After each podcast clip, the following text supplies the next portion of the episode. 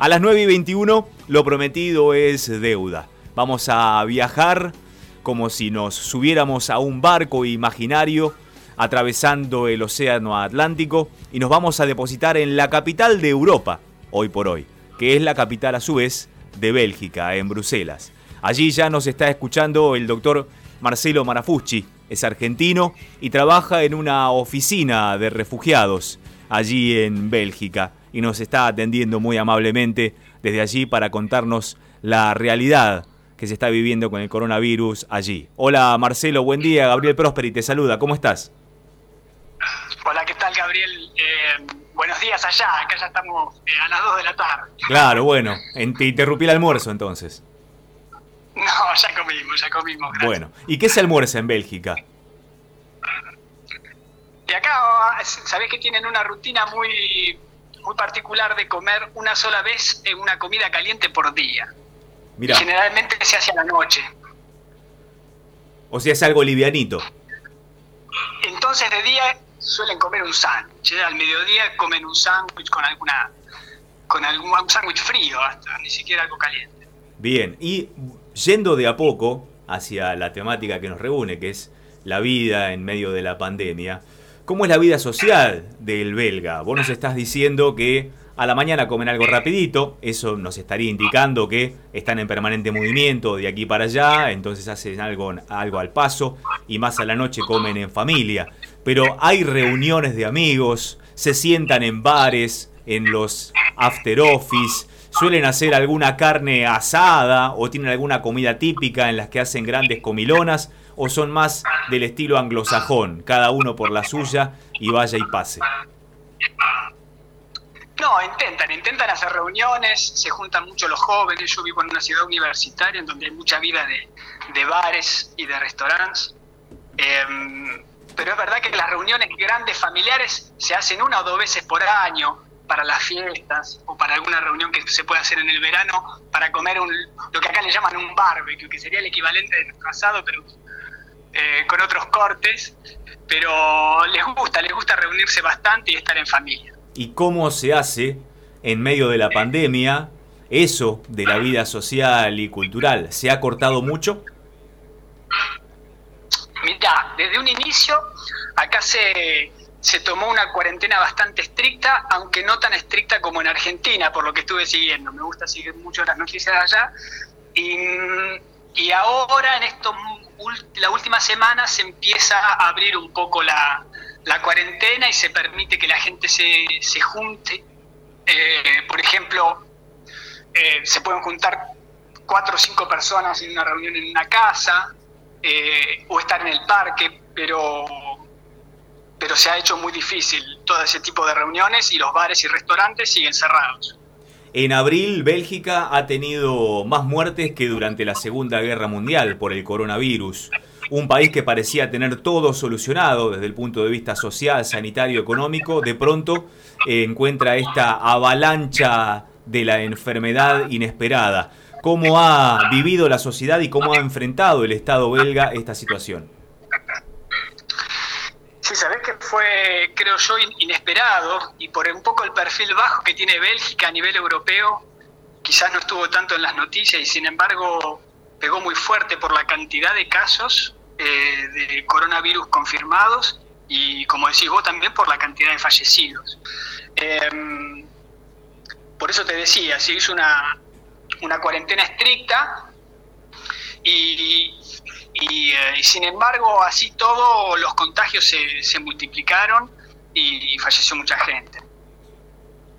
Y la cuarentena estricta estaba dada por la autoridad estableciendo férreas restricciones o la sociedad mismo había eh, se había recluido por sí misma ante el miedo que generaban las noticias. Y acá viste que siguen mucho las reglas y las recomendaciones que se hacen desde el Estado. La, como te decía, la, cuarentena fue estricta en el que no se podía, eh, la mayor parte de la gente hacía teletrabajo o, simplemente se tenía que quedar en la casa, los comercios se habían cerrado por, completo y había solo algunas tareas esenciales de medicina y otras eh, que tenían que ver con la cadena alimentaria que mantenían la actividad. Pero desde el momento que tomaron eh, que tomaron las medidas, se notó drásticamente cómo había bajado la actividad. Fue, fue impresionante y creo que tuvo mucho que ver en eso también el respeto de la gente que, sin que haya tantos controles, porque no había tantos controles de, de policía en la calle, ni en los trenes, ni en el transporte, salvo en Bruselas que sí había un poco más. La gente fue muy respetuosa y, tuvo mucha conciencia de, la importancia de, de, respetar las directivas del Estado. Llegaron a tener entre 600 y 700 muertes por día. ¿Cómo está al día de hoy la estadística? Sabés que efectivamente se, los contaba de asientos. Eh, hoy, por lo que vi ayer, habían hubo 36 fallecidos eh, por coronavirus. La semana pasada, algún que otro día había visto que eran alrededor de 70. Entonces, eh, como esa es la famosa curva, estaría bajando, se empiezan a liberar eh, varios aspectos de la vida cotidiana. Escuelas, actividades comerciales y demás. Y en Italia se está dando un rebrote por estas horas, se está analizando ello. ¿Temen que pueda ocurrir algo similar allí? Y acá se habla mucho de la segunda vuelta, ¿no? Del, pero como un poco el sistema de salud belga, belga sostuvo bastante bien la cantidad de contagios en cuanto a, las camas disponibles en terapia intensiva y respiradores, mm, a mí me da la sensación que no están tan temerosos de, de, del problema médico, sino del problema económico. ¿no? Hay mucha gente que habla cómo se sostendría esto en el caso de que haya un, segundo rebrote y una segunda cuarentena estricta. En términos económicos, la sociedad belga sufrió mucho estos dos meses entonces, por lo que estás diciendo. Sufrió mucho, digamos, no, no, se puede comparar con Argentina, pero digamos, hubo muchos comercios que fueron afectados y a la vez hubo un apoyo del Estado eh, disponiendo dinero de ayuda económicas para que la economía no, sobre todo para que las familias puedan sostener sus gastos y los comercios puedan mantener sus locales y, demás. Pero el parate económico fue muy fuerte. Estamos hablando con el doctor Marcelo Marafuschi, es abogado argentino, está trabajando en un centro de refugiados en Bruselas, aunque él vive en un poblado cercano a la capital de Bélgica y también la capital política de la Unión Europea. Hablando del tema de refugiados, ¿siguen recibiendo inmigrantes, sobre todo del África subsahariana en Bélgica, Marcelo? Sí, sabés que cuando se inició la cuarentena se había frenado la recepción de nuevas solicitudes de refugio y después de un tiempo se empezó a aceptar nuevamente que ingrese gente al, sistema de asilo, pero con ciertas restricciones. ¿no? Había que sacar un turno por internet, digamos, se organizó para que no haya una afluencia incontrolable. Pero se vuelven a tomar casos y vuelve a ingresar gente al sistema. Y una vez que ingresa esa gente, ¿cuál es el tratamiento sanitario que se le da?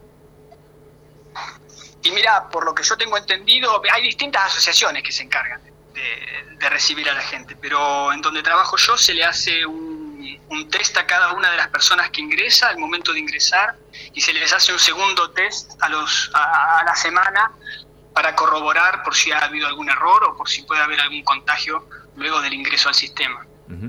Eh, esas personas, por supuesto, están en búsqueda de una nueva vida o una vida, determinando eh, sus raíces y los padecimientos en sus países de origen. ¿Es un choque entre dos mundos cuando vos podés hablar con una de esas personas?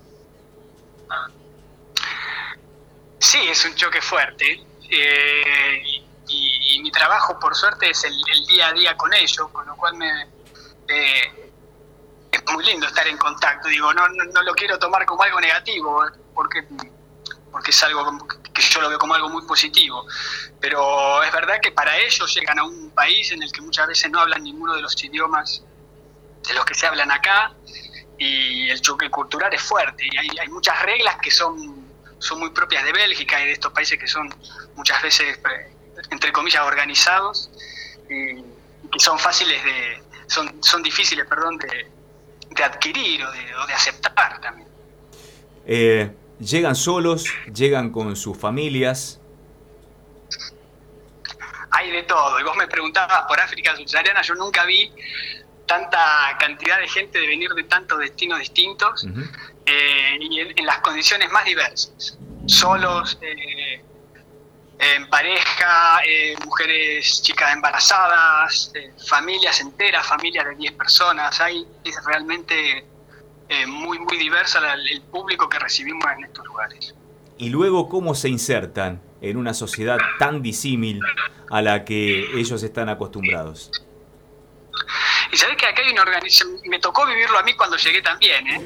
hay, hay cursos de idioma que se ponen a disposición y también hay unos cursos de que se llaman de como si fuera de, integración a la vida belga, en donde te explican muchos mecanismos de, funcionamiento de la sociedad belga. pero lo esencial es el idioma eh, y a través del idioma, en los mismos cursos de idioma, se van explicando muchas, eh, muchos elementos de la idiosincrasia belga, mm. que comen, eh, cuáles son sus vestimentas, que, cómo es el sistema de salud, cómo, no sé, miles de cosas, de aspectos de la cultura de acá que se van transmitiendo a través de, del aprendizaje del idioma, por ejemplo.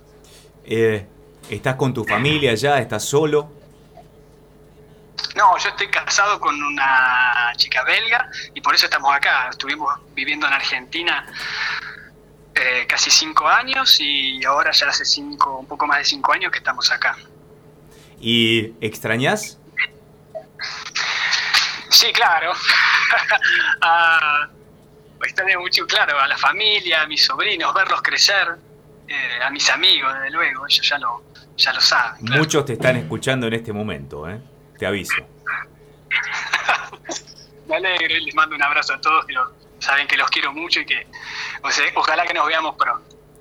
Eh, en Bélgica, por lo que nos estás contando, Marcelo, están tomando determinadas medidas que se emparentan también con otras provincias aquí en la Argentina.